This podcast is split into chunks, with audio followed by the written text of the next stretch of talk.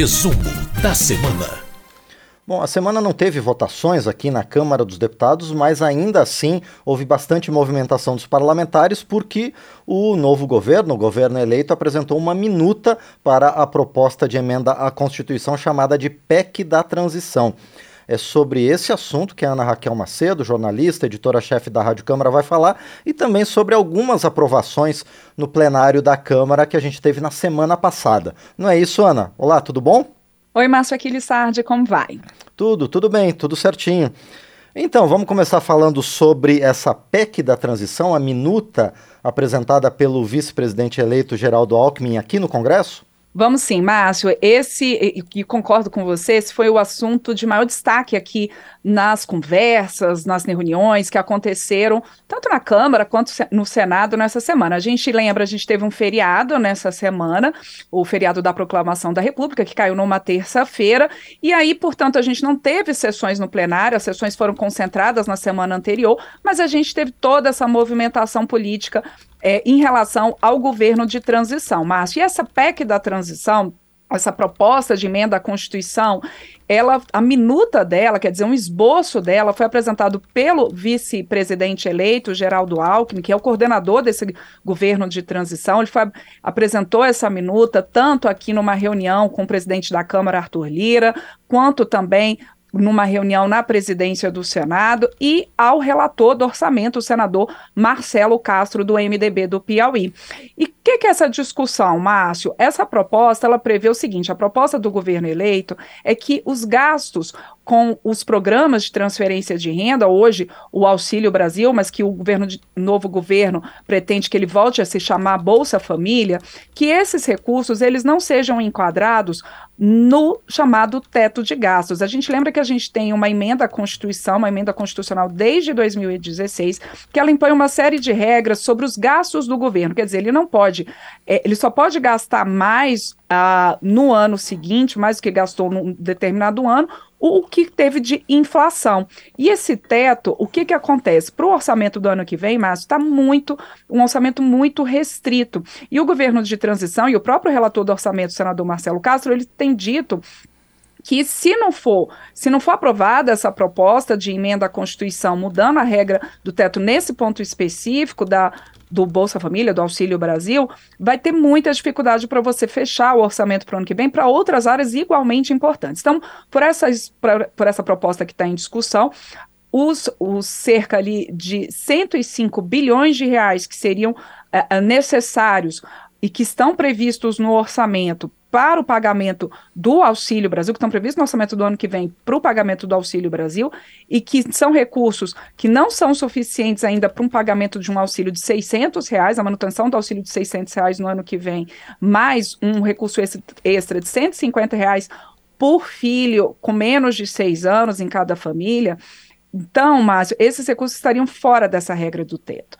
Só que, como eu disse, os 105 bilhões que hoje estão lá no orçamento, previstos para o pagamento do Auxílio Brasil no ano que vem, eles não são suficientes para manter esse auxílio em 600 reais. Então, vão ser necessários mais cerca de 70 bilhões de reais. Portanto, você tem ali cerca de 175 bilhões de reais que estariam fora da regra do teto.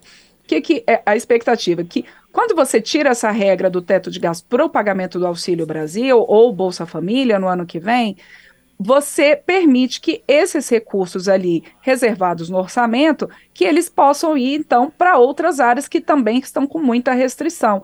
E aí o, o, o relator do orçamento e o próprio vice-presidente eleito Geraldo Alckmin tem falado muito de programas como farmácia popular, como merenda escolar, construção de creches, que tudo isso então poderia né, ser acomodado no orçamento, excetuando ali esse pagamento do Auxílio Brasil ou do Bolsa Família da regra do teto. Mas não somente, Márcia, o Bolsa Família estaria fora da regra do teto. Por essa proposta que está sendo discutida, você também teria a possibilidade ali de pouco mais de 20 bilhões de reais é, em recursos extras, em receitas extras previstas, e para elas poderem ser destinadas a investimento. Porque hoje, pela regra do teto, receitas extras que eventualmente o governo consiga arrecadar em relação ao ano anterior, elas não podem ir para outros gastos ou investimentos. Elas precisam ir para o abatimento da dívida pública.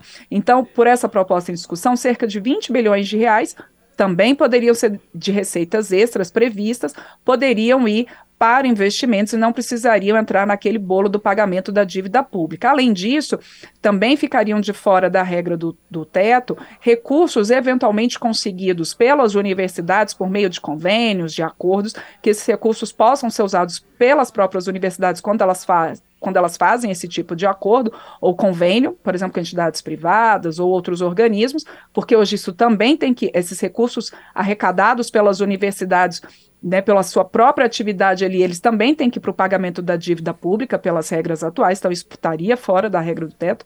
E além disso, Márcio, também estaria fora da regra do teto, estariam fora recursos eventualmente doados por organismos internacionais para projetos socioambientais. Isso também está em discussão. Bom, é um esboço, né, Márcio? A gente está essa discussão da PEC de transição, da chamada PEC de transição. A ideia é que ela seja apresentada formalmente a proposta lá no Senado, que ela comece a tramitar pelo Senado e que depois ela venha para discussão aqui na Câmara. E toda o, todo o esforço do governo de transição, do relator do orçamento e outros parlamentares é que haja um acordo para aprovação dessa PEC de transição, juntamente com o orçamento do ano que vem, para que o próximo governo, que o governo eleito, a, inicie o ano de 2023, né, Márcio, já com essas questões que do orçamento, que estão complicadas ali de restrições, já com essas questões resolvidas. Aí a gente vai ver nas próximas semanas, Márcio, como é que vão se dar essas negociações. Exatamente, a gente vai continuar acompanhando isso e vai conversar mais vezes sobre essa PEC da transição. Bom, e além disso, na semana passada a gente tinha conversado, né, Ana, e não deu tempo de falar sobre todas as aprovações no plenário da Câmara que aconteceram na semana passada. E a gente combinou no ar, né, que você ia trazer mais essas outras aprovações agora. Por exemplo, tem novas regras para poda de árvores e também a suspensão de uma resolução da ANEL sobre o pagamento pela transmissão de energia, não é isso, Ana? Isso mesmo, Márcio. Vou pagar aqui as minhas dívidas de propostas aprovadas, falando tudo, porque como você mesmo lembrou, né? A gente teve no último episódio aqui do resumo da semana, na última edição do resumo, falando que os deputados teve, eles tiveram uma semana de grande esforço na última semana, eles aprovaram 15 proposições, então parte delas a gente falou na última edição do resumo e agora a gente conclui nessa edição. Esse projeto aí sobre poda de árvores diz o seguinte, Márcio, é, ele fala que nas cidades as árvores, elas, né, espaços públicos, elas podem ser é, podadas ou a, eventualmente até cortadas sem autorização do órgão ambiental, caso esse órgão não dê essa autorização em até 45 dias e essa árvore esteja oferecendo risco ali de acidente. Pela, por essa proposta aprovada, Márcio, não é simplesmente ir lá cortar a árvore ou podar a árvore. Você tem que ter, mesmo que não haja essa autorização do órgão ambiental, por não ter tido esse prazo ali cumprido e ter uma urgência, mas você tem que ter a avaliação de um profissional competente, um profissional da área, que realmente indique que há ali a necessidade de corte ou poda dessa árvore para não oferecer risco, porque senão, e parlamentares colocaram isso em plenário, senão pode haver ali um corte indiscriminado de árvores e não é o que se propõe com esse texto. Esse projeto ainda precisa passar pelo Senado. Outro projeto aprovado foi esse que você colocou, foi um projeto aí de decreto legislativo que ele susta uh, algumas resoluções da ANEEL, Agência Nacional de Energia Elétrica, que essas resoluções elas aumentam as tarifas de transmissão e de distribuição de energia cobradas de algumas distribuidoras ali, de algumas eh, empresas geradoras de energia elétrica no Norte e Nordeste. Segundo a ANEEL, Márcio, essas, esses ajustes ali, esses aumentos de tarifa, esses ajustes de tarifa que teriam um período de transição até 2028, eles são necessários, esses ajustes, porque é, usinas como a de Belo Monte, no Pará, ou usinas eólicas que entraram em operação nos últimos anos no Nordeste, é, acabaram fazendo com que essas regiões que antes eram importadoras de energia passaram a ser exportadoras de energia e, portanto, usando mais esses recursos de transmissão e distribuição.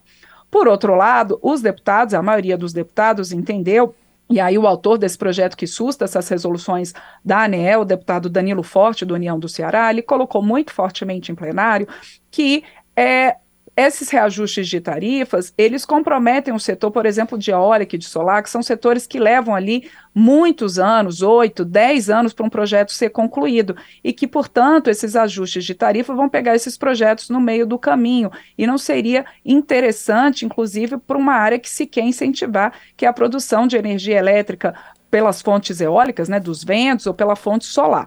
A maioria do plenário entendeu como o deputado Danilo Forte, então os deputados aprovaram essa, esse projeto de decreto legislativo que susta essas resoluções da ANEEL, mas também é um projeto que ainda precisa passar pelo Senado, Márcio. Bom, e tem mais um pacote de outras aprovações, né, Ana? Por exemplo, uma mudança nos critérios e nas condições para a escolha de desembargadores em tribunais de justiça um outro projeto que institui o cristianismo como manifestação cultural brasileira e também, como costuma acontecer, os deputados também aprovaram tratados do Brasil com outros países, não é, Ana?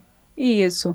É, os deputados aprovaram, Márcio, em dois turnos, uma proposta de emenda à Constituição uma PEC, como a gente diz aqui no jargão legislativo, justamente tratando dessa questão da eleição de desembargadores em tribunais de justiça dos estados. Por essa proposta aprovada, o mandato destes, de, desses desembargadores pode ser um mandato de dois anos e pode haver reeleição para os presidentes desses tribunais de justiça, é, no caso de tribunais onde haja mais de 170 desembargadores, que é o caso dos tribunais do Rio de Janeiro e de São Paulo. Essa proposta ela foi aprovada por uma maioria, como qualquer proposta de emenda à Constituição, tem que ter um coro bastante alto, uma aprovação bastante alta, três quintos da Câmara, ou seja, 308 deputados.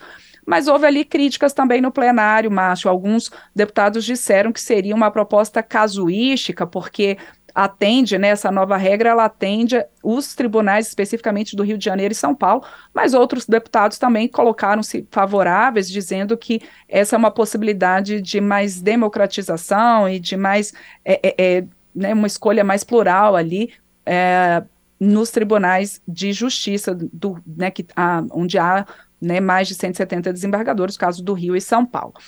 É, além dessa PEC, foi aprovado um projeto que torna o cristianismo, né, reconhece o cristianismo como uma manifestação cultural do país o cristianismo, que segundo uma pesquisa Datafolha de 2019, Márcio, 81% dos brasileiros se declararam cristãos, seja ali entre católicos ou evangélicos. Então, esse foi um projeto aprovado ali de maneira simbólica pelo plenário, reconhecendo que o cristianismo também é uma manifestação cultural do país, uma manifestação que faz parte ali da cultura do país. E por fim, como você disse, Márcio, é, foram aprovados acordos internacionais, geralmente esses acordos chegam ao plenário é, por consenso, são aprovados ali de maneira simbólica, e foram cinco acordos aprovados. Um deles prevê a cooperação técnica com o Paquistão, outro estabelece regras para o transporte aéreo entre Brasil e Canadá, um terceiro trata da transferência de pessoas condenadas entre o Brasil e a Lituânia. A gente teve ainda um acordo entre o Brasil e a República de San Marino uh, em matéria tributária. San Marino, que é um país ali europeu situado dentro de um território da Itália. E, por fim, houve também a aprovação de ajustes num acordo de cooperação na área de segurança pública entre o Mercosul e outros países aqui da América do Sul associados ao bloco, é, que são Bolívia, Equador, Chile, Peru e Venezuela esses acordos internacionais, Márcio, ainda precisam também passar pelo Senado. Muito bem, a gente ouviu então a Ana Raquel Macedo falando sobre as movimentações do novo governo, que assume em pouco menos de um mês e meio, e também sobre aprovações recentes no plenário da Câmara dos Deputados. Ana, muito obrigado por enquanto e a gente se encontra novamente na semana que vem aqui no painel. Obrigado. Obrigada a você, Márcio Aquiles Sardi, também para quem acompanha a gente ao vivo aqui, o resumo da semana, aqui pela Rádio Câmara, FM, em Brasília, também pela Rede Legislativa de Rádio e pelas nossas rádios parceiras, como a Rádio Jacundá FM 87.9 de Jacundá, no Pará. Muito bem, esta foi então a jornalista Ana Raquel Macedo aqui no resumo da semana.